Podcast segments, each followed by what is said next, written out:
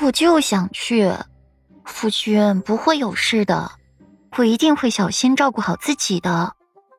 顾软的红唇微动，可怜兮兮的向裴玉保证道，还不放竖起三根手指，做着发誓的样子。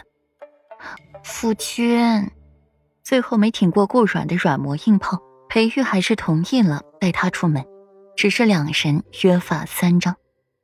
顾软出了七云轩，必须事事都得听他的，他去哪儿，顾软就得跟着去哪儿。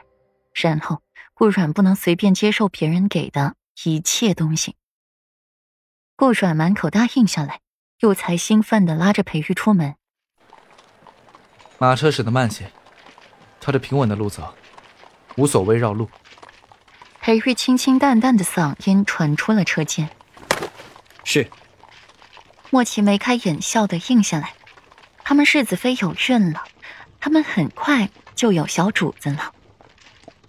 这种事不要裴玉说，他们也知道该怎么办的。马车驶得很慢，可裴玉还是怕颠着顾软，只得把他抱在自己的腿上坐着。减少些许颠簸。若是难受，就一定要说出来，不许自己强忍着。裴玉命令之中，又携带着一抹关心在其中。我知道了。顾软乖巧的点点头。夫君，一会儿到了太子府，你别这么小心翼翼的，会被人看出来猫腻的。什么猫腻？他要是不小心翼翼的，至于和他约法三章吗？夫君，古人云：“怀孕未满三月便传扬的沸沸扬扬的，是一种不吉利。”虽然这说法迷信了一些，顾软目光微闪，他不想要不吉利。裴玉神色微缓，掌心放在了顾软的小腹上面，依旧平坦，但是里面一定有了一个小生命了。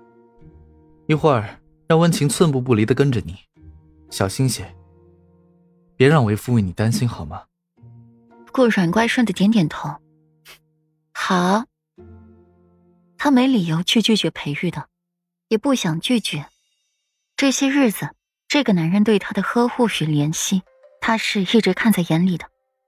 包括那些说爱她的话，字字句句的深信不疑。真乖。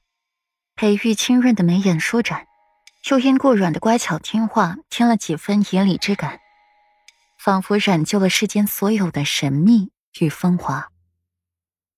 太子府，风景如画，亭台楼阁，高山流水，百花争艳，一窗珠台，来往权贵络绎不绝了。马车稳稳当当的停在了府门前，是裴王府的马车，一出现便是夺人眼球。引人注目，众人纷纷侧目而视。裴玉先行下去，一袭的墨色华锦着身，更衬得气人如玉。尤其是眉宇间汇聚填海的温柔，更是激动了旁人的心。随后便又见着一双玉手从帘子里伸出，落在男人温暖的掌心里。随即，一个娇俏的身影便完整的出现在了众人眼球。来，慢些。别急，为夫接着你。裴玉赶紧伸手去接顾阮，生怕他下马车的时候不小心伤着了自己。瞧你，我又不是豆腐做的，一碰还能散架了不成？顾软无奈，他哪有那么娇贵呢？那也得小心。裴玉不容置疑，态度强硬。落在旁的女子眼里，却是对世子妃的疼爱与呵护。简直恨不得自己上前去代替了顾软去享受裴玉的温柔。顾软笑了，不说话，乖乖的被裴玉小心呵护着，感觉很不错。入府分离，尽管裴玉小心着顾软，但那些女儿家的话题，他也着实插不进去嘴，只得让温情一定要照顾好顾软。那婆婆妈妈啰里吧嗦的样子，简直让温情的眼珠子都要掉出来了。